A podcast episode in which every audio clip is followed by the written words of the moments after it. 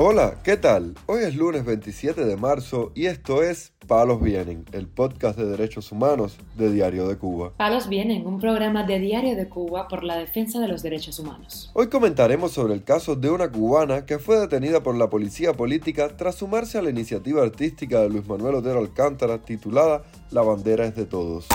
También hablaremos sobre una denuncia de Saily Núñez, esposa del prisionero político Michael Puig Bergoya, quien denunció dificultades para comunicarse con él.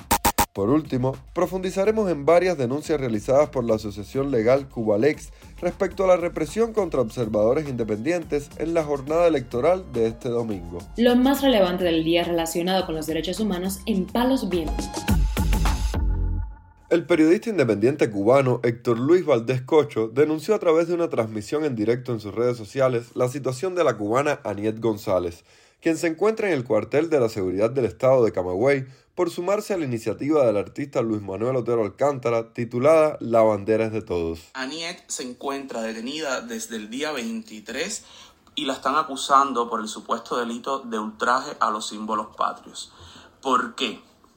Aniet fue una de las cubanas que se sumó a la iniciativa que retomé yo y eh, varios miembros del movimiento San Isidro para volver a darle visibilidad al hashtag La bandera es de todos y la bandera como mi segunda piel. Hashtag que tomó Luis Manuel en el 2019, que también cumplió prisión en ese año durante meses por ultraje a los símbolos patrios y final y lamentablemente el año pasado pues lo sentenciaron a cinco años de privación de libertad también por el delito de ultraje a los símbolos patrios. González fue arrestada el día 23 de marzo y las autoridades del régimen la acusan de ultraje a los símbolos patrios por sumarse a esta performance, con la que Otero Alcántara defendía el uso de la bandera nacional como un derecho de todos ante la promulgación de la ley de símbolos patrios por parte de la Asamblea Nacional. Valdés Cocho dijo que Aniet está siendo reprimida por un instructor llamado Axel, quien ha impedido que reciba visitas o que le hagan llegar cigarros, y agregó que un mayor del Ministerio del Interior le comunicó que este lunes llegará a Fiscalía a procesarla. Mientras tanto, la cubana Saily Núñez, esposa del prisionero político Michael Puig Bergoya, denunció en declaraciones a Radio Televisión Martí que cada vez tiene más dificultades para comunicarse con él. Desde el viernes pasado no había comunicación eh, los problemas siguen, los problemas siguen con temas de supuestamente tarjetas bloqueadas, sigue esa misma situación. Mi esposo está hablando de una que alguien le presta, pero se hace igual difícil porque a la hora de recargarlas y tal, eh, no pueden, no se sabe qué es lo que pasa.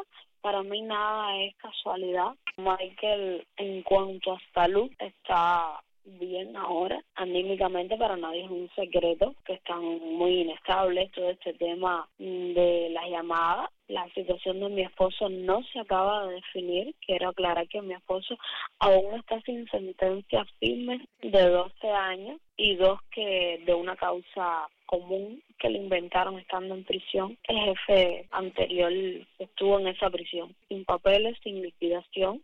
Mi esposo sigue como una persona pendiente. Michael Puig Bergoya tenía 40 años cuando fue detenido a raíz de su participación en las protestas del 11 de julio.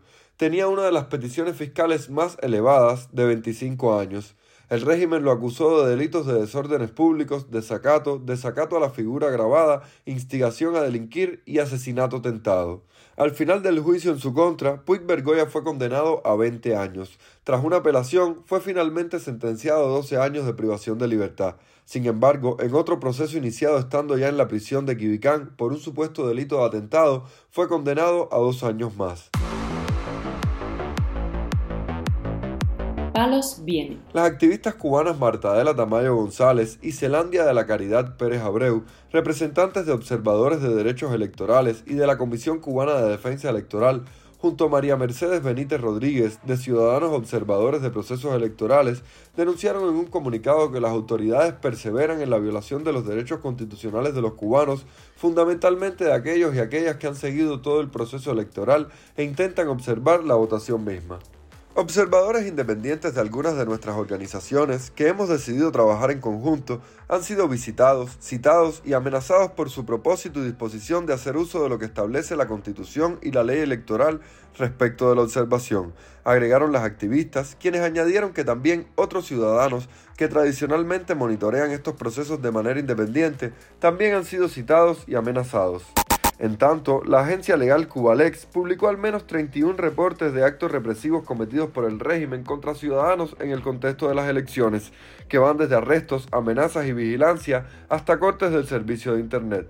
Celandia de la Caridad Pérez Abreu, por su parte, contó su experiencia a Radio Televisión Martí. Desde el viernes a las 7 y cuarto de la mañana me tocó mi puerta la gente que se hace llamar Jonathan para decirme que desde ya no podía salir de mi casa. Yo le contesté, estás violando unos cuantos de mis derechos como ciudadana de este país. Primeramente, estás violando mi derecho a ejercer el voto por ser ciudadana cubana. Segundo, estás violando la invitación que me hizo Alina Barceiro, como a todos los cubanos, de hacer que todos los cubanos podían ser observadores y los invitaba a observar los escrutinios del día de hoy. Estás violando mi derecho como ciudadana de este país a hacer el ejercicio de observación y además estás negándome la invitación que Alina Barceiro ha hecho. Otra violación que estás cometiendo es que estás cogiendo mi casa de calabozo y mi casa no es calabozo. Como lo dice la palabra, es mi casa donde yo convivo con mi familia. Pero además, desde horas tempranas, tengo puesto un operativo fuera del colegio electoral y en las afueras de mi casa. Tras el fin de la jornada electoral, numerosos activistas cubanos han acusado de inflar las cifras a las autoridades cubanas pues los números que ofrecen no se corresponden con la escasa participación reportada en los colegios electorales por los observadores independientes. Palos Vienen, un podcast de derechos humanos de Diario de Cuba con la producción y conducción de Mario Luis Reyes. Muchas gracias por acompañarnos este lunes en Palos Vienen, el podcast de derechos humanos de Diario de Cuba. Pueden escucharnos en DDC Radio, Spotify, Google Podcast, Apple Podcast, Telegram y SoundCloud. Yo soy Mario Luis Reyes, mañana regresamos con más información.